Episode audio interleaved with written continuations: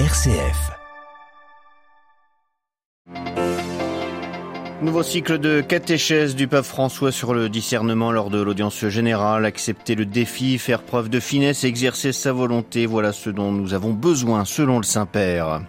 Disparition de Mikhail Gorbatchev, dernier dirigeant de l'URSS. Quelques semaines après la chute du mur de Berlin en 1989, il avait rencontré Jean-Paul II au Vatican. Nous reviendrons sur cette rencontre historique.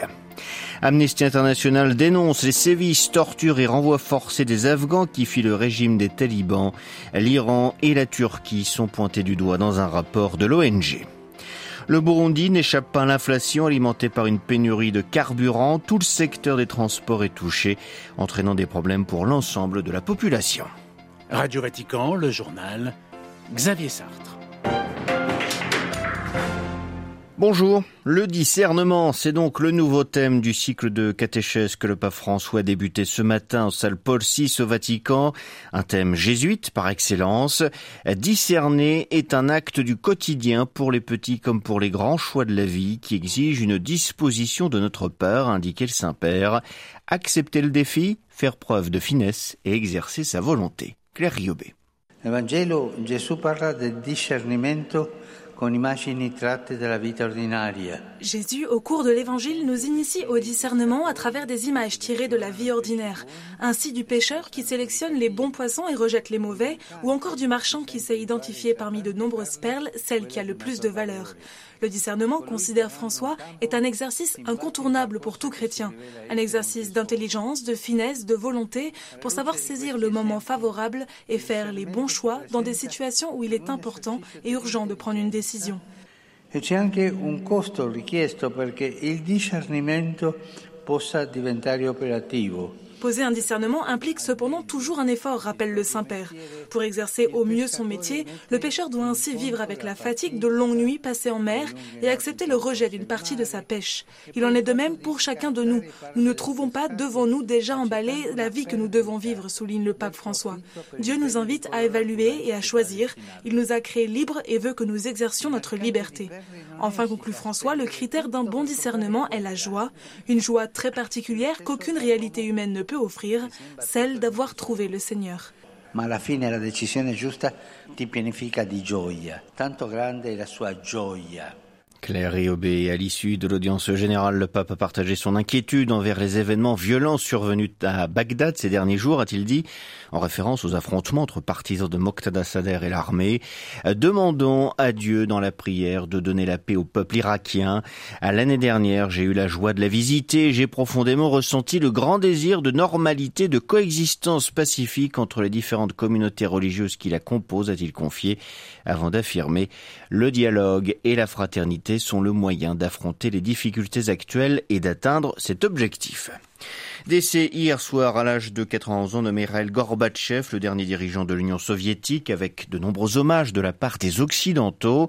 Il a, écrit l'histoire du monde et changé ma vie, et notamment déclaré Angela Merkel, l'ancienne chancelière allemande qui a grandi en ex-Allemagne de l'Est. Le président allemand Frank-Walter Steinmeier a remercié pour sa part Gorbatchev pour sa contribution décisive à l'unité allemande. En Russie, le président Poutine s'est contenté d'envoyer ses condoléances. Figure du dernier secrétaire du Parti communiste de l'URSS étant plutôt décriée, voire méprisée. Le prix Nobel de la paix 2021, le journaliste russe Dimitri Muratov, a cependant rendu hommage à Gorbatchev qui préférait, selon lui, la paix au pouvoir personnel. Mikhail Gorbatchev, qui a été le premier dirigeant soviétique à rencontrer un pape, Jean-Paul II, ce fut le 1er décembre 1989 au Vatican. Jean-Paul II, qui à cette occasion avait pris des cours particuliers pour approfondir ses notions de russe, tenait à développer une relation de confiance avec le président soviétique qui venait de rétablir la liberté religieuse en Russie et dans les États satellites. Dans cet entretien tiré de nos archives, réalisé le 1er décembre 2014, 25 ans après la rencontre, le journaliste Bernard Lecomte, biographe de Jean-Paul II et Mikhail Gorbatchev, revient sur la relation entre ces deux hommes qui ont marqué la fin du XXe siècle. C'est l'histoire qui a fait que trois semaines après la chute du mur, ces deux-là se retrouvent au Vatican, dans la bibliothèque privée du Saint-Père, et se découvrent mutuellement. Mais des deux côtés, on est surpris par l'interlocuteur. Le pape Jean-Paul II est surpris d'entendre Gorbatchev lui dire Mais nous ne prétendons plus avoir la vérité sur tout, et Jean-Paul II, l'ancien archevêque de Cracovie, c'est bien que c'était ça la clé du marxisme-léninisme, c'était ça la clé du totalitarisme. Et dans l'autre sens, Gorbatchev a été très surpris d'entendre Jean-Paul II dire mais quand vous dites que les Américains ne doivent pas exercer leur tutelle politique, économique ou culturelle sur l'Europe, je suis d'accord avec vous. Gorbatchev a été surpris de voir qu'au fond, les idées européennes du pape correspondaient à son rêve un peu flou de maison commune européenne. L'essentiel était de se dégager de la tutelle américaine. Et là-dessus, Gorbatchev a été très surpris d'entendre Jean-Paul II lui dire Je suis. Bernard Lecomte interrogé en 2014, c'était à l'époque par Cyprien Viette. Ces jours fériés, aujourd'hui en Afghanistan, les talibans célèbrent le premier anniversaire de la liberté retrouvée de leur pays après le retrait de la coalition internationale dirigée par les États-Unis. Peu d'enthousiasme dans les rues pavoisées de la capitale Kaboul ce matin, un an après la défaite actée des Occidentaux face à ces islamistes. Le régime taliban reste cependant toujours autant isolé sur la scène internationale. Triste anniversaire en tout cas pour les les Afghans qui ont décidé de fuir les talibans et qui subissent des renvois forcés, qui sont détenus arbitrairement ou sont torturés sur le chemin de l'exil. Dans un rapport publié aujourd'hui, Amnesty International alerte sur le sort infligé aux Afghans qui tombent aux mains des forces de sécurité iraniennes et turques. Les précisions à Istanbul, Danan Risquer sa vie, c'est aujourd'hui l'unique option pour des centaines de milliers d'Afghans qui fuient ou ont fui leur pays et n'ont aucun document valide. Les frontières leur sont fermées, alors ils passent illégalement ou du moins essayent de passer. En Iran d'abord, puis pour ceux qui ne restent pas, en Turquie. Amnesty International dénonce des tortures, des détentions arbitraires et des renvois forcés aux frontières, y compris au moyen de tirs.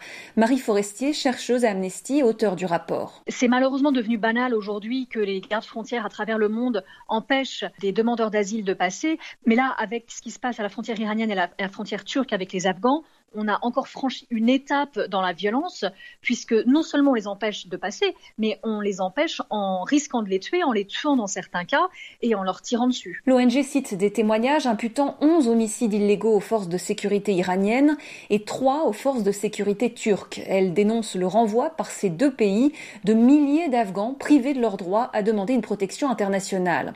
En Turquie, cela passe notamment par des vols charters vers l'Afghanistan après un séjour dans un centre de rétention dont certains ont été financés par l'Europe. Amnesty International appelle notamment les gouvernements européens à soutenir l'évacuation hors d'Afghanistan de tous ceux susceptibles d'être visés par les talibans. À Istanbul, un endroit pour Radio Vatican.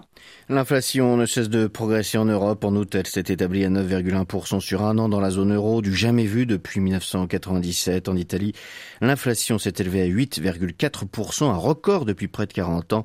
En Pologne, c'est le double, 16,1% aux Pays-Bas. Les prix ont eux augmenté de 13,6%. Les Européens ne sont pas les seuls à souffrir de l'inflation. Au Burundi, outre l'augmentation des prix, la population doit faire face aussi à une pénurie de carburant depuis le début de cette année. Le manque de devises ainsi que la guerre en Ukraine ont aggravé la situation selon les autorités du pays. Les conséquences ont été catastrophiques, notamment dans le système du transport. À Bujumbura, les précisions d'Oba Nyunkuru. Les prix du transport en commun ont été doublés, voire triplés pour les véhicules assurant le transport urbain, voire le transport vers l'intérieur du pays. Certains transporteurs ont même dû suspendre certaines liaisons. Des propriétaires de véhicules peuvent faire des jours et des nuits sur les stations-service en attendant d'être servis. Il en est de même que les prix des produits de première nécessité qui n'ont cessé d'augmenter depuis le début de cette année. Au début, la cause principale évoquée était le manque de devises, mais la guerre en Ukraine a empiré la situation selon les hautes autorités du pays. La population espère que la récente importation du carburant par une des sociétés de l'État pourrait alléger la situation. Depuis Bujumbura, Aubin Nyonguru, Radio Vatican. Les Nations Unies ont lancé un appel aux dons de 160 millions de dollars pour aider le Pakistan victime d'inondations catastrophiques. Le Pakistan est inondé de souffrances. Le Pakistan est confronté à une mousson cataclysmique, a ainsi déclaré le secrétaire général des Nations Unies.